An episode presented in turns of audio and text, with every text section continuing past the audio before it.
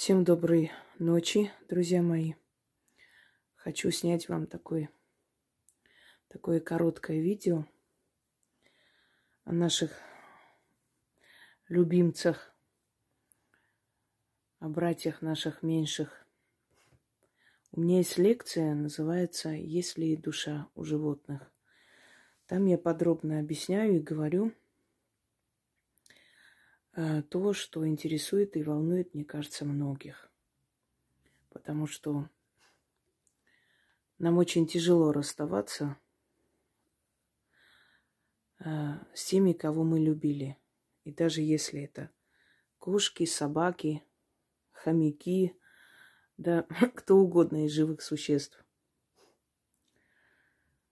Иногда бывает, что смерть человека – которого мы знали, даже который был в нашей жизни некоторое время, не причиняет нам такой боли, как смерть собаки или кошки. Почему так происходит? Потому что у человека есть всегда за что упрекнуть, за что ненавидеть. А эти создания, они совершенно невинные. Даже те, которые нападают, кусают, это тоже не их вина, их просто не воспитали, их просто недолюбили. Им просто не показали, как нужно жить и что нужно делать. Ими не занимались. А собаки, кошки – это отражение семьи, как и ребенок. Если в семье каждодневные пьянки, гулянки, крики, э, наказания, побои, то, естественно, собака растет агрессивным, забитым, загнанным, злым, голодным и может сорвать свою злость на улице на других животных, на детей, на взрослых людей. От своей собачьей жизни она становится кусачей, жестокой. И опять же в этом виноваты люди, не она сама. Поэтому их любовь, она настолько искренняя, настоящая – ведь собакам все равно, сколько ты получаешь денег, насколько ты уважаемый человек. Почему великие люди мира сего очень любят собак, особенно собак? Подкупает эта честность. Ведь собака не знает, ты президент или министр, или простой работяга. Она тебя любит просто потому, что ты есть. И ее не волнуют твои титулы, чины – в отличие от людей, которые а, оценивают нас по нашему статусу. С одной стороны, может, это и правильно. Человек должен стремиться к статусу, если он хочет быть уважаем. Понимаю, но человеческая любовь, она основана все же на какой-то корысти. Даже дружба, даже любовь, даже рождаем мы детей с корыстными целями, согласитесь. Да, мы их любим и готовы отдать за них жизнь, но все равно, что мы хотим? Стакан воды перед смертью хоть кто-нибудь подаст. Значит, мы все же ожидаем от них ответа и любви, благодарности за все, что они делают. И пусть никто не говорит, что не обижается, когда э, взрослый ребенок как-то проявляет где-то неуважение, может быть, безразличие. Ты вспоминаешь свои бессонные ночи, жертвы, которые отдал ради него, свое здоровье, которое загублено, потому что родить ребенка непросто и нелегко. И тебе становится обидно. Это значит, у нас есть корысть какая-то. Мы хотим обратного уважения, и это нормально. Но в любом случае, как бы там ни было, эти создания, они абсолютно невинные, поэтому мы их и любим. Мы их любим, потому что мы знаем, что они искренне нас ждут, ждут даже больше, чем наши дети. Ты заходишь домой, и ребенок с места не встает, потому что играет в свои игры и вообще не до тебя. Единственное, можешь сказать, мам, ты там кушать приготовила или мам, ты купила то, что я просил. А что делает собака? Собака готова тебя облизать с ног до головы, радостная, скачет вокруг тебя. Так кто тебя больше любит, твой ребенок или собака? Наверное, собака. В принципе, потому что дети, они эм, сами по себе эгоисты. Это надо признать. И мы такие были, и они такие будут, и их дети будут такие. И они будут, ругая своих детей, говорить, я-то в твоем возрасте себя вел по-другому. А мы ехидно улыбнемся, потому что знаем, как они себя вели в их возрасте.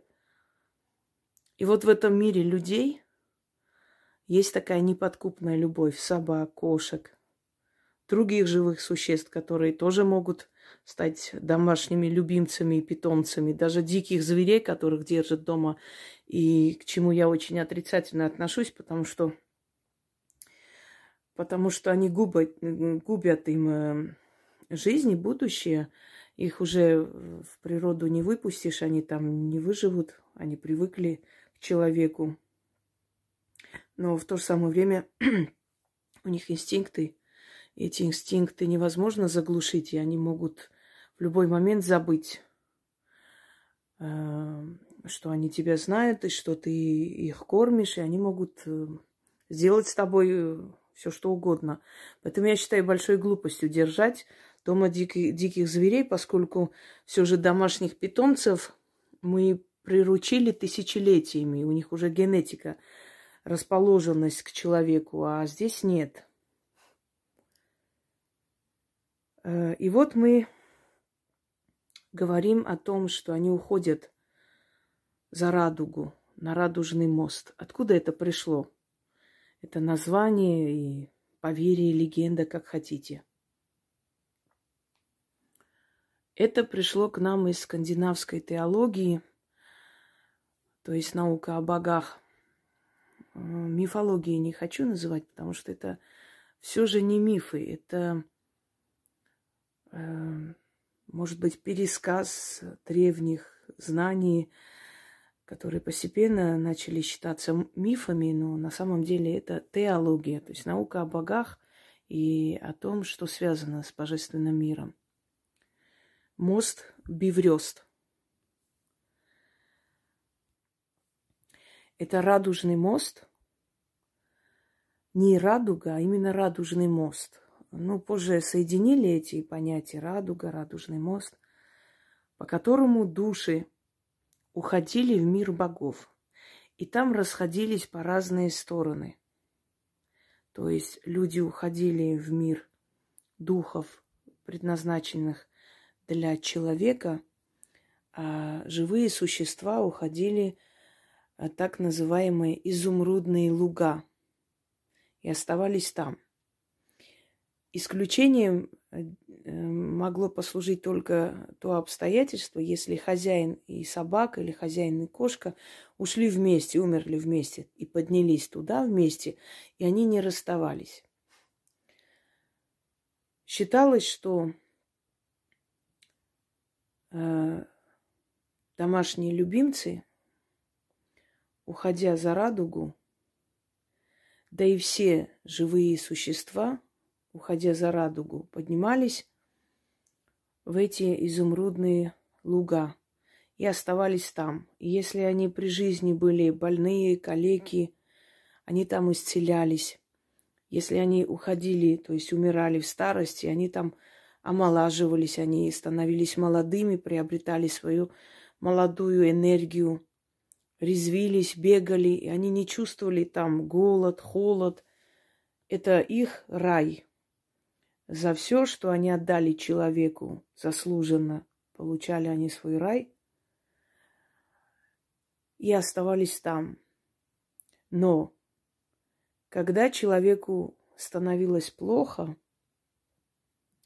то пес, который находился за радугой, слышал его мольбы, жалобы на жизнь, его плач, смотрел вниз и бежал на помощь. Приходил в этот мир, помогал человеку и снова поднимался за радугу. И так они находились с людьми, которых любили при жизни все время. Они все время были на чеку. Они с радуги охраняли человека, чтобы в любой момент поспешить на помощь.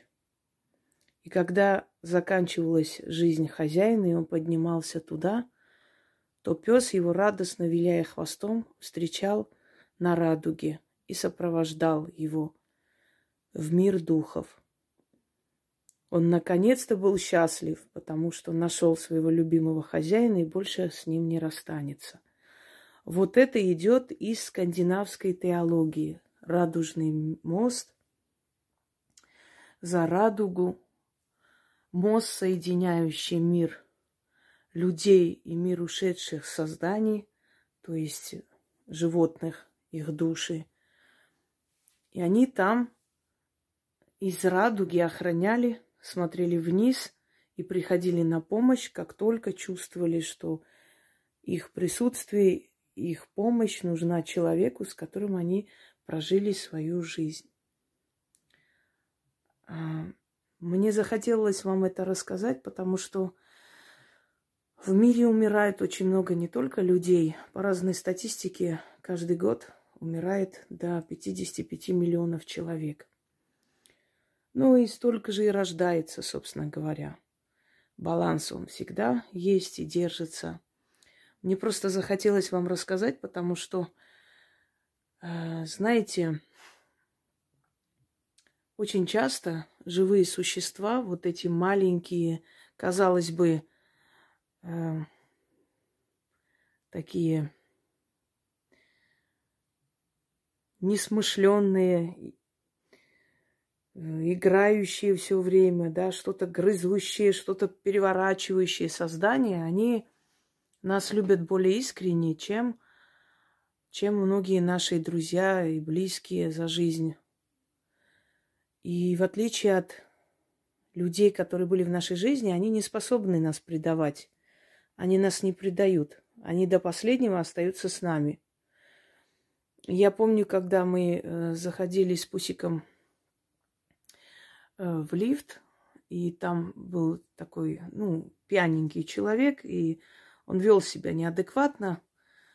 Он после нас зашел, иначе бы я с ним не поехала. И я помню, он еще был маленький, он сколько там, года два, наверное, маленький пес. И как он на него кидался, как он огрызался, невзирая на свой маленький размер, он меня защищал.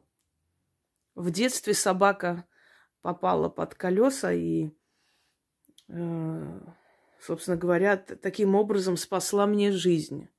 Потому что видела, что машина едет прямо на нас.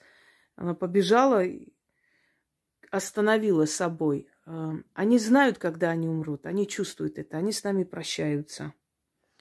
Они с нами прощаются. И многие люди, которые сейчас услышат этот ролик, это подтвердят. Они как-то грустно смотрят на нас, знаете, как-то непонятно есть взгляд. Могут быть, например, перед смертью, если они э, уже несколько лет из-за старости уже как бы не лают, у них уже и голоса нет, они могут полаять. И это значит, они уходят, они с тобой прощаются. Они уходят из дома далеко, если это дворовые собаки. Умирают далеко от дома. Они дома не умирают никогда. Они уносят себя и свою болезнь, и свою смерть подальше от дома. Они могут э, умереть вместо нас. Они принимают болезни на нас. И самое интересное, они появляются в такой момент нашей жизни, когда нам особенно нужна помощь, и как только это все решается, как только у нас все хорошо, внезапно уходят. Как будто бы они пришли именно для того, чтобы помочь нам пережить это время, это горе. Их души, они всегда с нами рядом. Они с этой радуги смотрят и приходят помогать, спасать, как только нам бывает плохо. Я рассказывала вам о собаке моего детства, который несколько раз меня предупреждал и один раз вообще спас от убийцы лаем. Это был его лай, но никого не было рядом. Это сто процентов никого не было. Никто не гулял с собакой, тем более. Но тот подонок убежал, он испугался. И я знаю, что эта собака, она увидела из радуги, что мне нужна помощь, и прибежала ко мне помочь, потому что я очень любила ее. Все ее боялись, а я нет. Заходила в ее будку, и у всех все хватались за сердце, потому что это была очень злая собака. Но меня она любила, и я ее любила. Я помню, когда бабушкину корову продавали, ее выводили, я помню, как, как она плакала. И вот эти слезы, это огромные глаза коровы, и вот эти слезы, она понимала, что ее забирают, что ее отдают в другую семью. Не все они умные, не все. Вот точно так же, как и люди, не все разумные, не все умные, не все чувственные. Так, так и животные. Среди них есть очень умные, по интеллекту почти э, равные, скажем, ребенку. Есть глупые, ну, собака и собака, как бы. Но в любом случае они невинные, в отличие от человека, поэтому их смерть причиняет нам особую боль. Э, по-моему, Весегонская волчица, фильм, кстати, основан на реальных событиях, когда она выходит с ружьем, и муж говорит, ну, стреляй, ты не сможешь. Человека убить намного легче, человека есть всегда, всегда есть за что а их не за что. Вы знаете, меня поразила история Натальи. Она живет в Европе уже много лет, и э, она рассказала о своей кошке, которая уже очень сильно болела и уже не могла даже пить воду, но Наташа никак не могла с ней расстаться и не хотела возить на эвтаназию. И в конце концов поняла, что поступает эгоистично, что она мучается и решилась забрать ее. И кошка это поняла. Начала облизывать ей руку, как в знак благодарности, что ее избавляют от страданий. И она говорит, что каждый раз, когда я проезжаю этот город, я привожу ей воды на, на могилку потому что она не могла пить при жизни. Согласитесь, что мы своих кошек-собак помним и переживаем, и горюем о них больше, чем, например, о предателях-друзьях, о мужчинах, которые клялись нам верности в любви, а потом повели себя как последние мерзавцы. Так кто более достойный был в нашей жизни? Человек или четвероногое создание? Мне кажется, что ответ приходит вам и без моих подсказок. Уезжайте из нового дома, забирайте душу своей собаки и кошки. Просто открывайте дверь, назовите его имя и скажите, пошли за мной. И многие из вас, потеряв близкого близкое создание наверняка чувствовали, чувствовали рядом его присутствие. И особенно кошки. Когда кошки умирают, хозяева часто чувствуют возле ног кошку. И игру кошки дома они ощущают. И когда нов, нового питомца берут, да, как бы желая немного так забыть. Хотя это не помогает на самом деле, если очень сильно любишь своего пса. Вот, ну, вторая собака может как-то утешить, как бы радовать. Это тоже создание, она не виновата в этом. Но в любом случае есть особенная любовь. Вот даже среди детей есть особенная любовь к одному своему ребенку, а второй ребенок у тебя просто малыш. Твой ребенок, ты о нем заботишься, любишь. Но первый сын, да, или первая дочь, это даже не ребенок, это твой друг, потому что ты с первым ребенком учишься быть матерью. А второй рождается, как правило, когда ты уже более готова к материнству, трудностей особых нет. И он растет без особых усилий и переживания. А вот первого ребенка ты бережешь, как говорят, в зубах нянчишь, потому что первый ребенок чаще всего появляется в тот момент, когда в жизни не все устроено, очень трудно, и ты очень стараешься, работаешь на э, нескольких работах, чтобы порадовать своего ребенка. Он для тебя особенный, ты в него вложила больше, больше усилий, больше нервов, ты научилась быть матерью с ним. Поэтому он особенный для тебя. Вот то же самое. Есть э, питомцы, которые особенные и другие не смогут, э, ну, как бы затмить какие бы ни пришли в вашу жизнь, каких вы бы не взяли с приюта или купили, неважно. Они не смогут собой вот как бы затмить э, память о том, который был. Он все равно особенный, его больше любите. Э, часто люди пишут, что испытывают чувство вины, потому что пришлось усыпить, и они очень переживают. Может быть, нет, вы зря так думаете. Вы правильно делаете, ведь вы не просто пошли усыплять, потому что вам не хочется лечить, а потому что уже не, ну, невозможно было спасти. И вы понимаете, что держать его уже эгоистично, ему больно, ему тяжело. Ведь жизнь это же не только поесть, поспать, правда? Жизнь это чувствовать вкус жизни. Если человек или животное каждый день просыпается с болью, ложится с болью, согласитесь, это не жизнь. И я уверена, что каждый из вас использовал шанс, вот э, какой возможно, сделал все возможное, чтобы можно было хотя бы немного продлить жизнь. Но если вы понимаете, что уже невозможно, если вы видите его мучения, стара... Э, то есть страдания, иногда к концу жизни, особенно собаки, начинают знаете, у них появляется такая болезнь, как у человека, как Альцгеймер. Они даже не знают, как надо есть, как надо пить. Они забывают все природные функции. То есть мучаются просто эти животные. Вот надо их избавить. А кто еще это сделает, если не вы? Кто может избавить от страданий, если не любящий человек рядом находящийся, правда? Он понимает, что тебе больно, и спасает тебя от этих мучений. Э, Поэтому не надо себя винить. Э, это неправильно. Вы все делаете правильно. Вам не в чем себя упрекнуть.